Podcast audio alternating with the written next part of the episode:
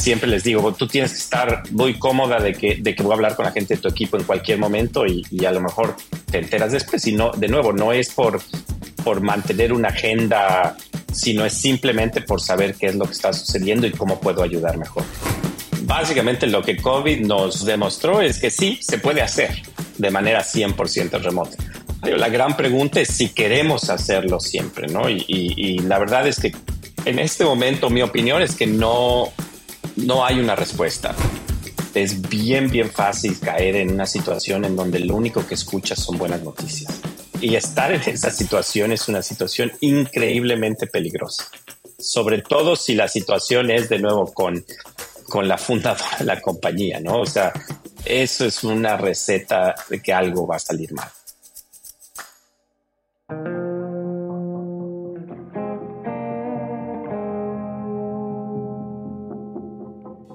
Hola, soy Fernando Trueba y te doy la bienvenida a True Growth Podcast y a este primer episodio del deep dive que estamos haciendo en formación y manejo de equipos. Uno de los principales retos que enfrentan las empresas es lograr atraer y retener al talento que les permita crecer el negocio de forma eficiente y que al mismo tiempo sirva para construir y mantener los valores centrales de la compañía intactos. Para hablar de este tema, tengo como invitado a Federico Gómez Schumacher, vicepresidente de PayPal para Latinoamérica y un reconocido líder dentro de la industria de fintech en la región. Federico tiene un track record espectacular. A lo largo de su carrera, ha liderado equipos de alto rendimiento para empresas como American Express, Pagatodo y en los últimos 12 años, PayPal. Adicionalmente, Federico es board member del Committee of Hispanic Children and Families y del Hispanic Foundation of Silicon Valley.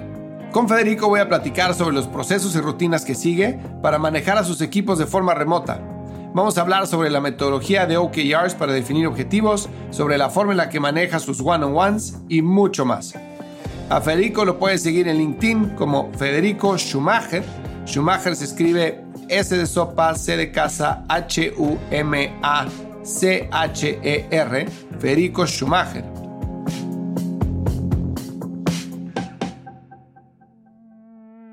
Antes de iniciar con la entrevista, te invito a que vayas a truegrowthco.com, diagonal curso, guion medio de, guion medio growth y conozcas más sobre nuestro máster de Growth Online, un programa creado por expertos de clase mundial en el que podrás aprender las estrategias y metodologías utilizadas por las empresas de mayor crecimiento de todo el mundo. Cientos de ejecutivos de empresas como Kavak, Justo, Kinio, Dean, entre muchas otras, se han preparado con nosotros. Ve a truegrowthco.com diagonal curso guion medio de guion medio growth y comienza hoy mismo por solo 199 dólares. Ya que estás por aquí, dale seguir a True Growth en tu plataforma de audio favorita para que reciba los nuevos episodios del podcast en tu feed. Ahora sí, te dejo con la entrevista con Federico Gómez Schumacher, VP de Latinoamérica de PayPal. Federico, bienvenido a True Growth Podcast. Estoy encantado de tenerte hoy para poder hablar de manejo de equipos. Tuve la oportunidad de cruzar caminos contigo cuando estabas en PayPal y yo en eBay y siempre tuve un feedback espectacular de la gente que estaba en tu equipo. Te, querían muchísimo, este, te admiraban mucho. Evidentemente tu carrera habla por sí sola, ¿no? Los 13 años que estuviste en American Express, los casi 13 años que llevas en PayPal, más las otras posiciones que has, que has tenido en empresas como Pagatodo, etcétera, pues siempre has destacado en, en lo que has hecho, ¿no? Entonces, para mí es un honor platicar contigo sobre todo para hablar de este tema de manejo de gente, formación de equipos, que creo que para muchas de las startups que nos escuchan es a veces un talón de Aquiles, porque conforme empiezan a crecer las empresas, como bien sabes, se mueven de ser una hacerlo todo, o sea, de que el founder hace absolutamente todo, a que empieza a delegar y entonces a que empiece a estructurar su equipo para ver quién hace qué y entonces cómo definen objetivos y cómo se desprenden de la responsabilidad de ejecutar y pasan a dirigir, ¿no? Entonces, por eso es la idea de hacer este deep dive. Te agradezco que te tomes el tiempo. ¿Cómo has estado? Muy bien, Fer, muchas gracias y también sí un gusto de verte. Como dices tú, hemos tenido chance de, cruzar caminos profesionales, así que encantado de estar aquí hoy. Pues muchísimas gracias. ¿Por qué no entramos de lleno a la práctica de manejo de equipos? Ahorita eres el VP de, bueno, responsable, vamos a quitar títulos, responsable del negocio de PayPal latinoamericano. Eso implica varios países, eso implica operación en, distintos países y tú estás basado en Palo Alto, California. ¿Cómo le haces para poder llevar tu equipo de forma remota? Me encantaría entender bien cómo haces la práctica de estar cerca al mismo tiempo que estás lejos, pero al mismo tiempo que no invades, pero que dejas operar. ¿Cómo es tu, eh, tu práctica para, o, qué tipo de estrategias utilizas para poder llevar esto a cabo? Sí, como dices tú, el reto grande es exactamente el hecho de, de ni siquiera estar en uno de los países, ¿no? Que, de los cuales tengo responsabilidad directa.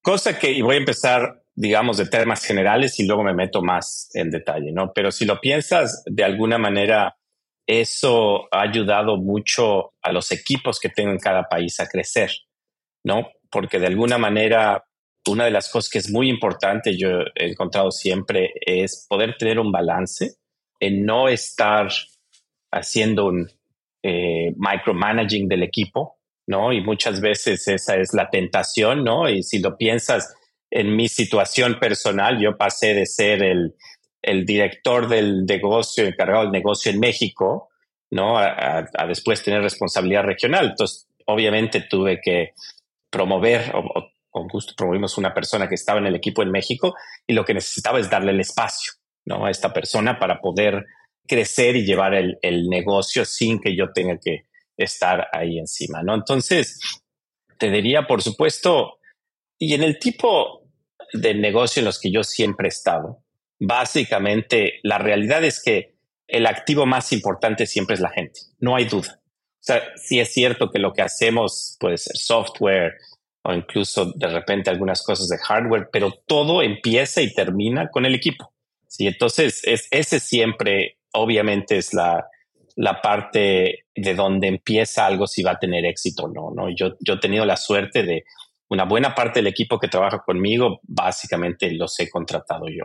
La otra cosa es una idea de, de al mismo tiempo cómo estar cerca de mi equipo, sobre todo cuando me necesitan, pero de nuevo no estar haciendo un micromanagement, ¿no? Entonces, empezamos siempre con la definición de objetivos, ¿no? Y hay muchas formas de hacer esto, muchas diferentes frameworks. En este momento yo te diría, por ejemplo, nosotros estamos usando uno que en, que en Silicon Valley es muy popular, que es OKRs, ¿no? Objectives and Key Results. Ese para mí funciona muy bien porque de manera, digo, no solo clara, pero sí también, sino también muy concisa, puedes ver básicamente hacia dónde quieres ir y dónde estás, ¿no? Y eso, y eso siempre para mí es muy, muy importante, porque si no puedes tener objetivos, pero también he visto presentaciones en donde estás hablando de un deck de, de 30 slides y se pierde de repente fácilmente ver, oye, en dónde están los dos, tres problemas principales a los que hay que poner la atención, ¿no? Y lo demás del resto del negocio, que ahí dejo que mi equipo, ellos manejen esas partes, ¿no? Y esta parte de, micromanagement, eh, si no te importa, que hagamos un poquito doble clic, me interesa mucho porque, como te mencionaba, los founders pasan de, mm. hacerlo todo ellos a empezar a construir un equipo y, parte de eso, como bien dijiste tú, es el principal asset es la gente, ¿no? Pero a la gente puedes atraerla, puedes tener un, digamos, un buen ojo para elegir talento, pero después que ese talento sea exitoso en la empresa, es otro arte completamente diferente, ¿no? Y, y hay gente que puede ser muy buena, que entra a una empresa y de pronto deja de, dar el performance que está esperando de ellos. Y normalmente cuando ves con lupa qué es lo que está pasando es un tema de management, ¿no? Entonces pueden tener un burnout por micromanagement o pueden tener un burnout por falta de dirección clara o pueden tener un burnout por que no están alineados sus objetivos personales con los de la empresa. Puede haber muchas razones que puedan afectar esto, ¿no? Y siempre está la tentación como director de, de un área o director de una empresa de meterte a resolverle el problema a la gente cuando se enfrenta con ellos, ¿no? Es como ser muy paternalista, es este tipo de liderazgo, ¿no? Que no quieres que la gente vaya a chocar con la pared y quieres decirle, no, vete por acá para que encuentres la salida. Y hay otro estilo de management que es, voy a dejar que choquen con la pared porque tenemos que generar esos aprendizajes siempre y cuando aprendan y entonces ellos cambiarán de dirección. ¿Dónde te sientas tú en esos dos extremos de de liderazgo o qué recomiendas? Sí, mira, en realidad, si tú ves lo que muchos expertos dicen, en realidad el liderazgo ideal, si hay tal cosa, es uno en donde, en donde tiene cierta flexibilidad, porque como bien dices tú, estás hablando de fundador, ¿no? Y, traes a un grupo, la empresa, el resto del equipo, tú mismo, vas a estar en un punto en el tiempo de esa empresa en donde a lo mejor sí se necesita un poco más de, estar cerca de un equipo, de una persona, ¿no? Porque es nueva, porque es nueva no solo la empresa, la industria, ¿sí? Entonces, ahí se requiere ese tipo de liderazgo. En otros casos, ¿no? En donde a lo mejor, imagina la situación en donde traen a una empresa, a, un, a una nueva CEO que tiene muchísima experiencia manejando em, empresas contra la experiencia del fundador, que a lo mejor no es así, ¿no? O sea, a lo mejor el fundador conoce muy bien la tecnología, pero no tiene mucha idea de cómo manejar una empresa. En ese caso, claramente, al revés, lo que, lo que el fundador tiene que hacer es dar el espacio completo, ¿no? Entonces, idealmente, tienes que pensar el liderazgo algo que tiene cierta flexibilidad. Debo decir que en mi experiencia, y a tu pregunta, yo creo que todos nosotros tenemos un cierto liderazgo con el que nos sentimos más cómodos en general, ¿sí? ¿Qué quiero decirte? Hay gente que le gusta más meterse al detalle ¿sí? y entender las cosas. Hay gente que al revés le gusta tal vez ser más estratégico, ver los y resolver los problemas más grandes y dejar que otras personas vean los detalles. Eso no está mal, ¿no? Eh, tampoco. Una cosa que es muy importante es también entenderte a ti mismo y saber en dónde estás en ese espectro.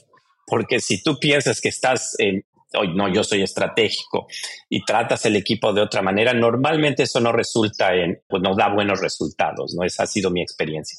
Pero de nuevo, la flexibilidad también es importante, ¿no? Con, tendrás ciertos límites de cuánto flexible puede ser, pero es importante.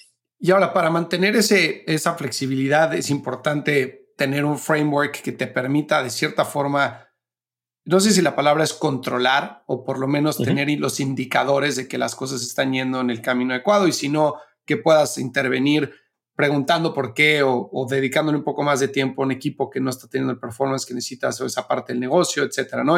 Y como mencionabas, ustedes utilizan OKRs. Entonces, esos OKRs, lo que yo he visto en el trabajo consultoría que hacemos de los OKRs es que en como framework es muy padre. los empezó Google y los utiliza Google y y es un framework que te ayuda a detallar muy bien las actividades y tener control de las cosas, pero muchas veces en la implementación, cuando eres una empresa que está adoptando la metodología, es muy parecido a adoptar un CRM. O sea, el sistema funciona, eso es un hecho, pero ahora hay que ponerle el input y hay que darle el seguimiento, ¿no? Entonces, hay veces que en la implementación de OKRs, de lo que yo he visto, se queda en escribir el documento, en que pasa la aprobación del equipo de liderazgo, pero después en la operación se sigue operando como siempre. ¿Qué medidas de control llevas tú o, cómo recomiendas hacer la implementación y el seguimiento de OKRs para que todo lo que se trabajó a nivel estratégico y de ejecución se lleve a cabo? Yo creo que en general la implementación de OKRs para que sea exitosa es, es prácticamente lo mismo que, cualquier otro framework, ¿no? Y por eso decía al principio que en realidad no sé que hay un framework que necesariamente es mejor que otro creo que a veces importa más, como dices tú, que sea bien implementado, ¿no? Y que no sea puesto solo a nivel de, oye, una vez al año hacemos los objetivos, definimos lo que queremos de output y, ya, y se va, ¿no? Y a lo mejor una vez al mes le echamos un ojo y ya, ¿no? O sea, realmente lo ideal es que si, si se tomó la decisión de implementar un framework como OKR, lo tienes que hacer es end-to-end, -end, ¿no? Y entonces el punto es, por supuesto que es bien, bien importante dónde empiezas, ¿no? Y que lo que estás, los objetivos están bien definidos, ¿no? Que eso en realidad también muchas veces he visto que los problemas empiezan desde ahí, ¿no? Porque si no están bien definidos, y por cierto también están alineados con todos los equipos que van a estar trabajando, ¿no? Y por supuesto, si estás hablando de un startup que es pequeño, será más fácil, tal vez esa alineación no, no debería ser tanto el problema número uno. Las empresas van creciendo y entonces la alineación se vuelve probablemente uno de los problemas principales. ¿sí? De nuevo, uno de los problemas que yo he visto es que mucha gente está siempre muy ocupada haciendo muchas cosas, pero si no pueden directamente ligar lo que están haciendo, el output de lo que van a hacer con algo que está definido en los OKRs, eso te habla que hay un problema, ¿no? Y, y casi que necesitas idealmente que cada persona de una empresa entienda ese punto, ¿no? De decir, oye, yo lo que estoy haciendo tiene que estar ligado de alguna manera. no es que sea el, único, hay muchas otras personas potencialmente trabajando en, el proyecto, pero, pero tiene que haber una liga directa, ¿sí? La otra es, ¿cómo defines o cómo ligas los resultados que estás teniendo a nivel compañía, ¿no? Resultados financieros a los, a los resultados y el output que vas viendo en cada uno de los proyectos. Eso también muchas veces puede darte idea de que hay un problema. Es decir, estás trabajando en algo que no está teniendo un, impacto directo y que, y que a lo mejor no lo va a tener en el futuro cercano. Y eso también es importante. Y finalmente, la otra es los líderes. Esto tiene que ver mucho también, ¿no? Que es walk the talk, ¿no? O sea, si tú eres el líder y estás hablando, oye, quiero implementar esto, cuando estás dando feedback a gente de tu equipo, utiliza parte de OKRs para decir cuando algo funcionó y cuando algo no funcionó, ¿no? Y, de nuevo ligarlo lo más posible directamente a eso. Y es importante, ¿no? El feedback, tanto feedback positivo como negativo, porque entonces ahí estás dando como líder una señal bien clara de, claro, esa es la forma como operamos, es la forma como estamos siendo medidos y es la forma que vamos a ver los resultados que estamos esperando. Claro. Y estando sentado en Palo Alto, digamos, ponemos un ejemplo práctico, ¿no? Este, y aquí déjame darte un poquito de contexto hacia dónde va la pregunta. Yo he visto como tres formas muy claras de operar OKRs. Una es sumamente activa, que ahorita voy a, a qué me refiero con esto. Otra es indirecta y otra es pasiva. La activa me refiero a que hay empresas en las que el director general o el CEO o quien esté a cargo tiene sprints diarios con los principales tomadores de decisiones, ¿no? Entonces, tienes sus OKRs, tienes sus principales KPIs y tienes sprints diarios en los que quiero ver el principal output, como mencionaste, ¿no? Esto es lo que estamos trabajando. Tenemos un North Star Metric que es X, puede ser número de órdenes o transacciones, lo que sea. Y entonces, ¿cómo estamos contra hace 7 días, 14, 28? ¿Cuál es la tendencia? ¿Cuál es el plan? Entonces, diarios son juntas de 15 a 20 minutos para ver los principales KPIs. Súper involucrado, súper activo que puede llegar a ser muy desgastante. este, no, no que sea malo, creo que este, en mi punto de vista, en épocas de crisis hay que hacerlo. Operar un negocio así de forma diaria creo que puede llegar a ser muy, consumir mucho al equipo. Después está el, indirecto, que es la figura esta del chief of staff, ¿no? Que tienes al chief of staff que está viendo los números y en cuanto un número se cae de un OKR, ¡pum! Mail o llamada al responsable, junta a todos, vamos a ver qué es lo que está pasando, poner un plan en, para mejorarlo. Y el otro que es pasivo, que es un poco más de reporteo, que es con cierta periodicidad, que el CEO o el director general cada quarter, cada mes vean un update del negocio y entonces pidan algún ajuste. Entonces, tú estando sentado en, en Palo Alto y teniendo, por ejemplo, la oficina de México, ¿no? Tienes un encargado de la oficina de México. ¿Cómo es tu relación con la oficina de México para asegurarte de que eso que estén pasando? ¿Es, ¿Es un tema de diario? ¿Tienes una persona que te ayuda en tu equipo? ¿Tú te metes? ¿Cómo lo manejas? Sí, te diría que en general eh, dos formas y depende un poco de, de qué tipo, si hay proyectos específicos o situaciones específicos contra los objetivos del negocio, ¿no? Cuando tienes, sobre todo cuando, digamos, cuando ya tienes un negocio, ¿no? establecido, que estás creciendo. Déjame hablar desde ese punto de vista, ¿no? Entonces, como bien dijiste, hay proyectos muy críticos, ¿no? Y, normalmente yo te diría que en, mi experiencia, y esto eh, realmente sucede el día de hoy, tenemos dos y tres, entre dos y tres proyectos muy críticos casi en cualquier momento. Tal vez no, no necesariamente seguimiento diario, pero sí puedes llegar a hacer un seguimiento de, de un par de veces a la semana. Pero eso tiene mucho que ver con la situación, ¿no? Cuando algo como dijiste tú, tal vez no está funcionando bien, ¿sí?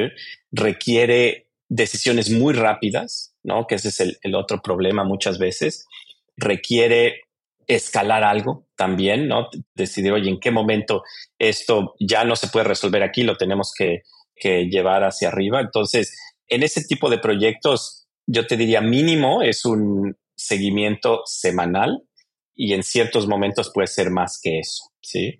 Ahora, también están los OKRs en el crecimiento del negocio. ¿sí? Tenemos un presupuesto anual a dónde queremos eh, llegar. ¿no? Oye, que el número de usuarios activos ¿no? Los monthly active users y sabemos cada semana dónde debería estar ese número, pero particular, el seguimiento más fuerte probablemente lo hacemos una vez al mes, ¿no? Es decir, una reunión donde sí nos sentamos y revisamos, oye, estas métricas, ¿no? Sabemos cuál es nuestro objetivo al final del mes, al final del trimestre, al final del año y estamos siguiendo, asegurándonos que no haya algo que, que nos impida llegar ahí, pero en ese caso no es necesario verlo mucho más que eso. Entonces, de nuevo, la respuesta depende un poco más de cómo lo ves, ¿no? Para mí hay ciertas cosas que requieren eso, otras que, que no necesariamente en todo momento.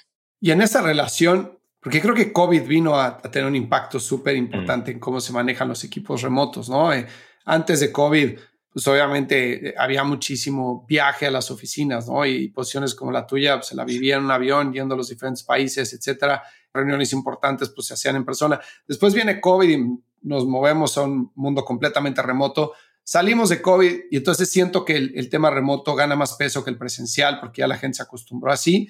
Pero ¿cómo haces tú para estar cerca de sus oficinas? ¿Viajas de forma mensual o trimestral? ¿Lo haces de forma remota? ¿Es una mezcla de las dos? ¿Qué recomiendas para alguien que tiene oficinas en diferentes países? Sí, es una combinación. Básicamente lo que COVID nos, demostró es que sí, se puede hacer de manera 100% remota. La gran pregunta es si queremos hacerlo siempre, ¿no? Y, la verdad es que en este momento mi opinión es que no, no hay una respuesta. No creo que me extrañaría que alguien dijera, esta es la, esta es la fórmula, ¿no? De hacerlo. Claramente, en industrias en donde, o en tipo de compañías en donde lo que estás generando es software y la gente puede literalmente estar nada más teniendo una laptop en cualquier lugar y hacer su trabajo, Sí, en esos casos puedes hacerlo de manera remota. Ahora, no es idealmente siempre hacerlo así, ¿no? Y muchas de las compañías que incluso tienen una, una política de 100% ser remoto, lo que están tratando de hacer, bueno, en qué momento y, tratarlo de hacer de manera regular, hago que los equipos estén juntos en, en un mismo espacio, ¿sí? Porque claramente sí hay una parte de conexiones que pierdes estando remoto, ¿no? O sea, en este tipo de proyectos en donde lo que necesitas es tomar decisiones rápidamente, la forma más rápida de hacer eso es si estás en el mismo lugar que el equipo, ¿sí? ¿Por qué? Porque puedes tener una plática de 10 minutos en el pasillo y tomar una decisión, a diferencia de, de de claro, puedes, puedes mandar un mensaje ¿no? a alguien y tener una discusión, pero si necesitas, oye, no, déjame esto traer a alguien más, ¿no? Que si de nuevo estuviese en espacio físico, puedes literal ir al lugar de la otra persona, tener otra discusión cinco minutos y ya estás, ¿no? Eso se vuelve mucho más largo en un ambiente completamente remoto. Entonces, en mi caso específicamente, yo sí regresé a, a viajar, estar lo más posible con los equipos, pero aún en la oficina estamos yendo dos, tres veces por semana. Entonces, no es, no es todos los días, ¿no? Ahora, tienes organizaciones como la organización comercial que, claro, tienen que estar viendo también clientes, ¿no? No, no necesariamente es, necesitan estar todo el tiempo en la oficina, pero hay un tema de colaboración de nuevos empleados, por ejemplo, ¿no? Oye, es eh, no conocer también a los demás. Hay, muchas dudas ¿no? de, de, cuál es el modelo ideal. Al mismo tiempo, hay que ser también, hay que tomar esto en cuenta. Para grupo de personas, el tema eh, remoto ayuda muchísimo. Piensa en, en, mamás y papás que acaban de tener un, un bebé. Hace la vida mucho más fácil, ¿no? Y, y, para las empresas, oye, prefieres no perder a un gran empleado, una gran empleada, porque tiene que dejar de trabajar para cuidar, ¿no?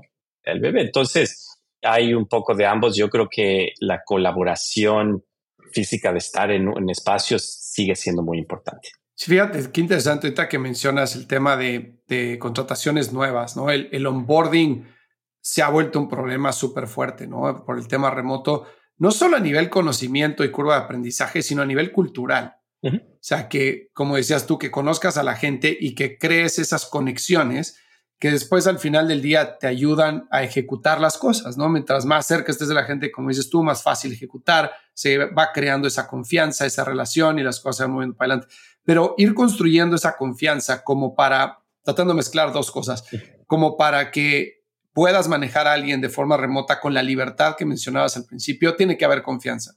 Y para construir esa confianza, pues tienes que estar cerca de esa persona, ¿no? Entonces es como un poco oxymoron, como dicen los americanos, ¿no? Que es, tengo que estar cerca, pero al mismo tiempo estoy lejos, quiero dar libertad, pero al mismo tiempo necesito control porque no conozco a la persona y siento que contraté a la persona adecuada, pero hasta que no empiece a haber resultados, es difícil que vayas soltando la cuerda, ¿no? Entonces, ¿te ha tocado algún ejemplo como ese o tienes algún tipo de recomendación para hacer un boarding a alguien que contratas para, pues, tratar de ambientar lo más posible dentro del equipo y al mismo tiempo generar confianza con esa persona? Sí, eh, digo, todos tuvimos que contratar gente, ¿no? Dado que fue tan larga la pandemia, no, no, no tuvimos de otra, ¿no? Más que contratar gente y la verdad es que estuvimos y, y así como te puedo dar ejemplos, platicar de situaciones en donde funcionó bien, también te puedo decir ejemplos donde no funcionó bien, cosa que por cierto también sucedía antes de la pandemia, ¿no? O sea, claro. si lo piensas, oye, un grupo de cuatro o cinco entrevistas, definir definitivamente si esa persona es un fit perfecto es difícil, ¿no? Porque yo creo que la, sobre todo cuando pienso en, en una emprendedora que está creciendo su empresa, y uno de los grandes retos, ¿no? Es crear la cultura de la empresa, ¿no? Porque claro, puedes decir, oye, PayPal, Google, o sea, ya existe una cultura, creada, ¿no? O sea, estás, si empiezas a trabajar en una de esas empresas, estás entrando a trabajar en algo que eventualmente lo vas a sentir, aunque es intangible, pero lo vas a sentir de cierta manera porque, porque alrededor tuyo, aunque estés remoto, pasa. Pero cuando estás hablando de un startup, es mucho más difícil, ¿no? Porque estás creando la cultura al mismo tiempo que tienes que hacer el onboarding de toda esta gente, ¿sí? Esa es probablemente, eh, de mi punto de vista, una de las cosas más difíciles. Y ahí, de nuevo, es donde, regresando a, la primera pregunta del tipo de liderazgo, ahí es donde la flexibilidad en liderazgo es importante. Es decir, oye, esta persona está empezando, yo creo que voy a tener que pasar mucho más tiempo al principio con esta persona, ¿no? Y no solamente es para, para darme cuenta si es la persona correcta para la posición, sino literalmente para ayudar a esa persona a entender la cultura, lo que haya de cultura y a lo mejor también ayudar a, crear esta cultura, ¿no? Y que, tal vez la persona que entra, sobre todo si es una persona en una posición senior, que esa persona ayudará a crear la cultura y a diseminarla dentro de la empresa. Y en ese sentido, mencionaste, a ver si es la persona adecuada o no. Es que esta, esta teoría que en Silicon Valley es súper popular de tárdate en contratar, pero despide rápido. ¿Qué opinas de eso? Hay veces que, por ejemplo, la pandemia, muchas empresas de tecnología tuvieron un boom de contratación, ¿no? Y ahorita estamos como en un periodo de adaptación. Pero ¿qué opinas de esa, de esa forma de pensar de que tienes que tardarte mucho en llegar a una posición para asegurarte no asegurarte, pero tratar de incrementar las probabilidades de que es la persona adecuada a la que estás contratando, porque nunca sabes al final del día. Pero que si no es, tomes acción rápido contra darle al tiempo a la gente que se adapte. Sí, mira, yo sí, en general estoy de acuerdo con esto. Obviamente, también tienes que tomar en cuenta qué tan robusto es el proceso que tienes de contratación, ¿sí? Porque también he visto procesos de contratación en donde básicamente hacen a una candidata la pasan por 15 entrevistas, pero sin tener bien claro por qué, ¿no? O sea, tampoco se trata de, hacer eso, ¿no? Pero entonces incluso das una mala, mala impresión, ¿no? Y ya acuérdate que la imagen de una empresa empieza desde la primera entrevista, ¿no? Aunque ese candidato no sea, no reciba una oferta, no importa, pero se va con una impresión de, de tu empresa y eso es muy, muy importante, ¿no? Entonces, sí hace sentido pero claro, de nuevo, ¿no? Si estás hablando de una empresa que tiene un proceso muy bien establecido, ok, te lo compro. Ahora, la segunda parte que es, oye, si no es la persona correcta que salga, en general yo te diría que si yo pienso en mi experiencia, ¿no? De gente que yo he contratado y que después he dicho, oye, no, probablemente no es la persona correcta, en general, o más bien casi todos los ejemplos que yo puedo pensar, debí de haber tomado la decisión antes. Mm de que esta persona hubiese salido.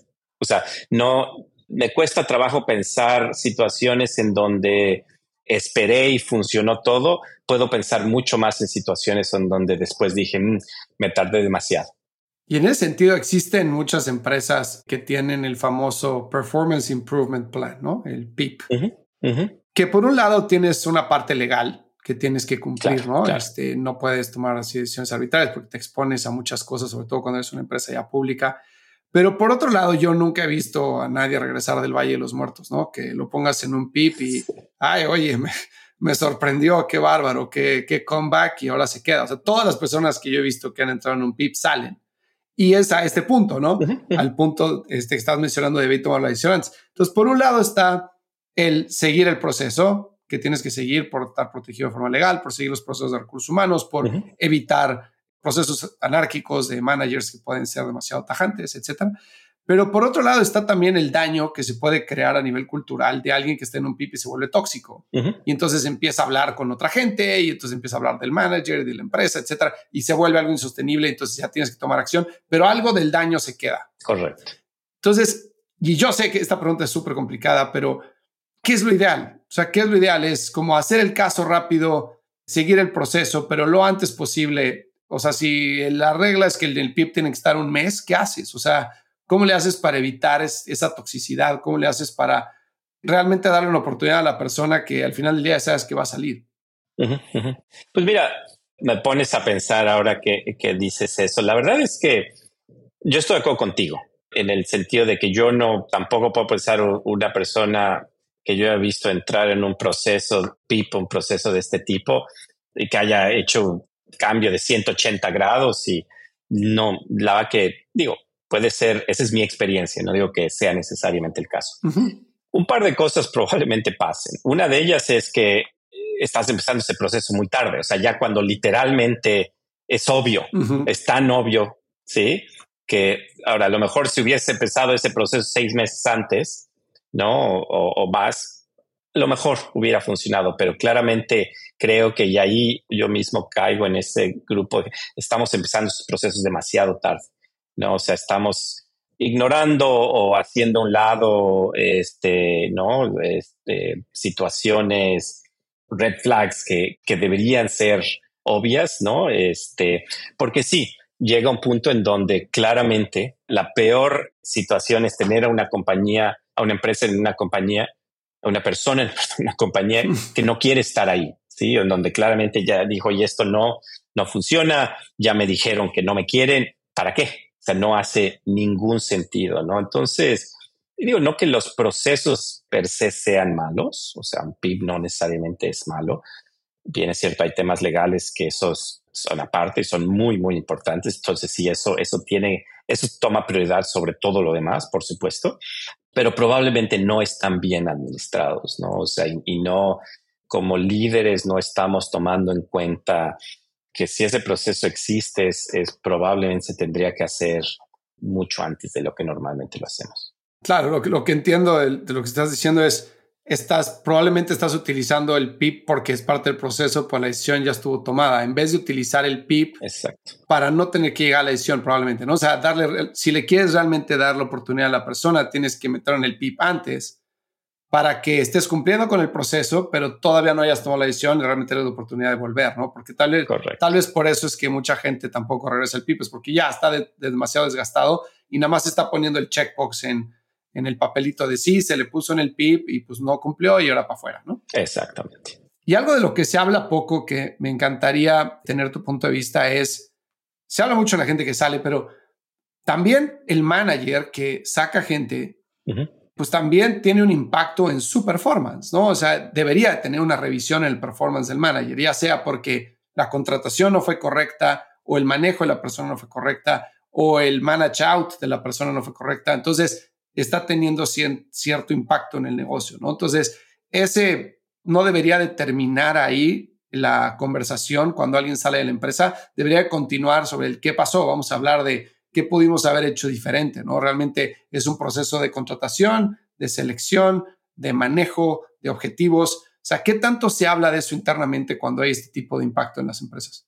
Muy poco. O sea, en, mi experiencia, muy poco realmente. Y, es un tema interesante, como lo dices tú, ¿no? Y, y, probablemente naturaleza humana, ¿no? Cuando suceden estas cosas es como que ya, finalmente, ¿no? Este, ese nombre no se vuelve a, decir aquí, no, cosa que no.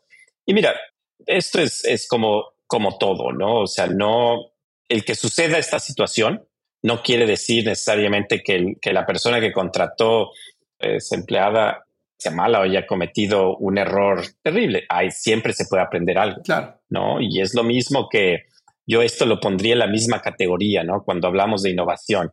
Si no estás teniendo suficientes productos que no tienen éxito, básicamente quiere decir que no estás lanzando suficientes productos, ¿no? Y yo creo que en este caso, sobre todo si estás en un proceso de contratación, en un proceso de crecimiento como empresa, vas a estar contratando gente, ¿sí? Y mientras más pequeña sea la empresa, sí es cierto que en ese caso el fundador tendrá el tiempo de, entrevistar a cada candidato y eso está muy bien, pero no quiere decir que va a tener un, un récord perfecto de contratación. Todo mundo contratamos gente que, que no funciona, está bien, sucede. Como dices tú, lo importante es tal vez aprender algo. Oye, ¿qué, qué aprendimos de, oye, esta persona tenía el expertise correcto, o sea, es más, tiene una, a lo mejor más de la experiencia que estábamos buscando. ¿Qué pasó? ¿No? Este, este, ¿Dónde fue lo que falló que como tipo de empresa? Y muchas veces puede ser que, que eso tenga que generar un cierto cambio, ¿no? Oye, la, las expectativas de esta persona eran diferentes de lo que iba a ser trabajar aquí, no lo explicamos bien, tal vez la persona no hubiera tomado la posición si hubiéramos hecho un buen trabajo explicando qué tipo de, de, trabajo hay, ¿no? O simplemente, ¿sabes qué? La persona no, el fit no era el correcto. Entonces, sí, yo creo que es, es un, es mucha información muy interesante para cualquier líder, ¿no? Ya sea el CEO, fundador o, o alguien que sea un, un, people manager. Creo que es bien, bien interesante esa información, utilizarla y aprender algo de, de ella. Sí, los post-mortem, ¿no? De, que, que, creo que esa analogía este, es, se puede hacer con el mundo de, de, marketing o cualquier iniciativa de la empresa, ¿no? Hay veces que marketing tiene un experimento que va a correr o una iniciativa que va a hacer y se invierte tiempo, dinero, esfuerzo, se saca la iniciativa, no da los resultados que tenía que haber dado, ok, carpetazo y vámonos a la siguiente, en vez de, a ver, vamos a pararnos a ver qué aprendimos, por qué no, cómo sí, o al revés, sacamos la iniciativa exitazo, no, hombre, pasamos los objetivos todos a celebrar, pero rara vez volteamos para atrás y decir, pero ¿por qué? O sea, ¿por qué sí funcionó? ¿Qué podemos replicar la siguiente vez? ¿no? Y muchas veces el día a día y sacar la chamba todos los días y las reuniones, etcétera, se hace muy complicado volver, a revisitar esas iniciativas y aprender realmente, integrar los, los aprendizajes, socializarlos, ¿no? Sí, toda esa información que es súper interesante, ¿no? Claro, como dices tú, el reto grande es a veces es difícil encontrar el tiempo, ¿no? Pero mira, no, no siempre tiene que ser un proceso largo, ¿no? Puede ser una conversación, este, haces la, la entrevista de salida de la persona, data point, este, una discusión muy rápida y ya estás, ¿no? Puede ser. Si es una empresa más grande, a lo mejor hay un proceso un poquito más estructurado, pero sí, sí vale la pena. De acuerdo. Oye, ¿qué opinas de los one-on-ones? Hay como teorías que dicen el one-on-one es terrible. Hay otras que dicen el one-on-one es lo mejor que hay, todo depende cómo se implementen. ¿Tú qué opinas de los one-on-ones? Y si haces one-on-ones, ¿qué tipo de metodología utilizas? Para mí son importantes, ¿no? Y hablando específicamente de mi equipo, ¿no? Tomando en cuenta que yo, estando en, diferentes lugares físicos de, de, la mayoría de mi equipo, son muy importantes, ¿no? Este, claro, habría que preguntarle a mi equipo qué piensan ellos, pero digamos de mi lado, son importantes. Y mira, la metodología en general, yo lo que hago en estas juntas es básicamente dejarle a la persona que me diga qué es lo que necesita y qué es lo que quiere hablar. A diferencia de yo, yo decirle, oye, necesito esto, es exactamente, ok, ¿en qué necesitas mi ayuda en este momento? Sí, o sea, claramente, obviamente están los temas principales, ¿no? Un cierto update, pero pero eso es lo que para mí es más importante escuchar, ¿no? O sea, oye, hay algo que te está impidiendo llegar a un objetivo, necesitas este, que hable con alguien, en fin, ¿no? Y eso sucede, por supuesto, en empresas grandes, ¿no? En donde lo que dices, oye, ¿qué barreras puedo remover para que tengas éxito? Pero literalmente la agenda la maneja con la persona que estoy hablando. Y eso para mí funciona muy bien. Eso sobre todo con mis reportes directos. Yo hago también eh, one-on-ones, no tan seguidos, ¿no? Digamos como eso puede ser a veces una vez al mes, a veces una vez cuando estoy visitando, por ejemplo, físicamente las oficinas, reunirme también por lo menos con el siguiente nivel. Sí. Y ahí, como te imaginarás, es menos de, oye, de este proyecto que ha pasado con esto y esto es mucho más de entender su punto de vista, ¿sí? De, cómo están funcionando las cosas, qué no está funcionando, ¿sí? Y, por supuesto no se trata de, hablar de, de, su jefa o de su jefe, ¿no? Sino más bien de, en general. Pero yo siempre, cuando contrato una persona y la gente que trabaja conmigo lo sabe, yo no soy muy jerárquico, entonces a mí sí me gusta hablar con todo el mundo y mientras más gente mejor. Entonces siempre les digo, tú tienes que estar muy cómoda de que, de que voy a hablar con la gente de tu equipo en cualquier momento y, a lo mejor te enteras después. Y no, de nuevo, no es por, por mantener una agenda, ¿no? Este, sino es simplemente por saber qué es lo que está sucediendo y cómo puedo ayudar mejor. Entonces sí, para mí los one-on-ones son muy, muy importantes. ¿Y qué opinas de abrir la puerta en el one-on-one? Porque me encanta el tema de tú controlas la agenda, no es tu tiempo conmigo. Sí mándame los puntos por adelantado probablemente. Este, si quieres cancelar, tú cancelas, yo ahí voy a estar. Pero ¿qué tanto fomentas o qué tanto recomiendas que se abra la puerta a temas personales? O sea, de entender bien si la persona está en una buena situación personal, está pasando por algo difícil, para tener un contexto mayor sobre su performance, sobre su nivel de engagement, sobre de qué forma se le puede ayudar mm. más allá del trabajo. Eso ayuda. Y como te imaginarás, digo, es delicado, no es tan sencillo siempre manejarlo, pero yo te diría que es eh, creando, ¿no? Y de nuevo, el punto que estabas hablando antes de, de crear la confianza, ¿no? Entre las gentes es parte de, ¿no? Y, a mí siempre me gusta tal vez platicar un poco, oye, cómo está la familia, en fin, gente con la que he trabajado un tiempo, por supuesto que, que hay más conocimiento de esto, pero sí el entender dónde está la persona, no solamente, oye, en lo que está haciendo en su trabajo, pero el contexto es importante, porque sí hay situaciones en donde, digo, somos humanos. Necesitamos, hay momentos en que necesitamos más ayuda o necesitamos ciertas cosas y sabes que todo el mundo puede estar en una situación de esas, ¿no? Aunque sea el CEO, sin duda alguna. Entonces sí es importante. Ahora, de nuevo, también hay que respetar porque habrá gente que no se sienta muy cómoda compartiendo, ¿no? Entonces tampoco es, se trata de, de, tratar de a fuerzas saber, ¿no? Qué está sucediendo. Es delicado. Entonces, creo que ahí sí hay que tener eh, bastante tacto, ¿no? En esto. Y en ese mismo sentido, creo que gran parte de la relación productiva de un manager este, a cualquier nivel es generar esa apertura para que la gente no solo se abra, sino también que la gente se sienta con la libertad de darle feedback a la persona sin tener miedo a que se después le va a regresar como boomerang por la espalda, ¿no? Y no es fácil, ¿no? Mientras más subes es más complicado y mientras más subes más política y sobre todo en, en las empresas grandes y es más imponente el cargo o el título y entonces puedes caer en una dinámica en la que la gente únicamente te dice que sí a todo para que pues, estés contento y entonces pierdes visibilidad de muchísimas cosas porque te alejas de la ejecución, ¿no? Entonces, en ese sentido, ¿cómo le haces tú para mantener puerta abierta, que la gente se sienta cómoda diciendo, oye, Federico, yo no estoy de acuerdo con esto que estamos haciendo o quiero entender más de por qué lo estás pensando de esa forma, yo creo que debe ser así. O sea, ¿cómo fomentas esa relación para que existan esas conversaciones? Sí, y híjole, este es un punto importantísimo, Fer porque definitivamente es bien, bien fácil caer en una situación en donde lo único que escuchas son buenas noticias.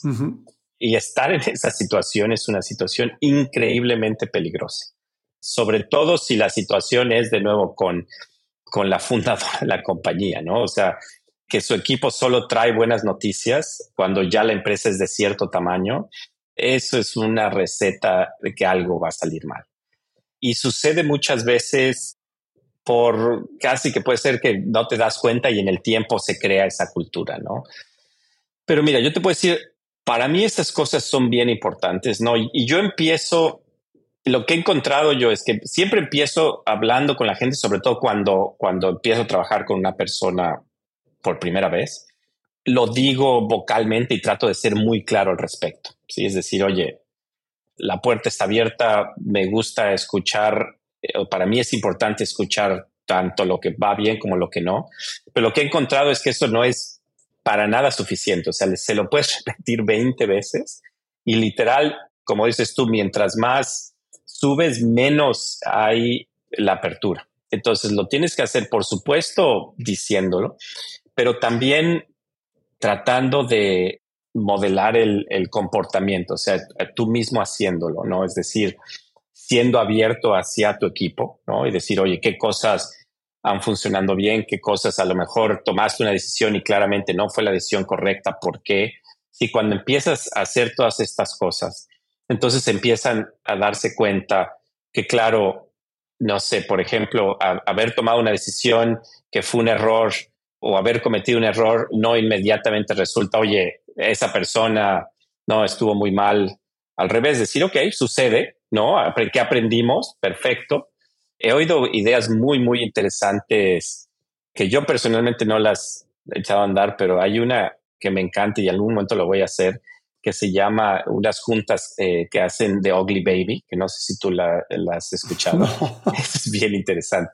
La idea de esa reunión es que una vez al mes, una vez al trimestre, reúnes a toda la empresa y le dices a los empleados, traigan el proyecto en el que donde les haya ido muy mal, los resultados no hayan sido nada buenos y literalmente para presentarlo, que lo presentas como si fuese tu mayor éxito. Mm. Y lo que han encontrado empresas que hacen esto y le llaman es Ugly Baby, pues, la gente de HR se quejó cuando alguien sugirió esto por el nombre, pero a mí el nombre me pareció fenomenal. Espectacular. Es presentando, no, aquí está mi Ugly Baby.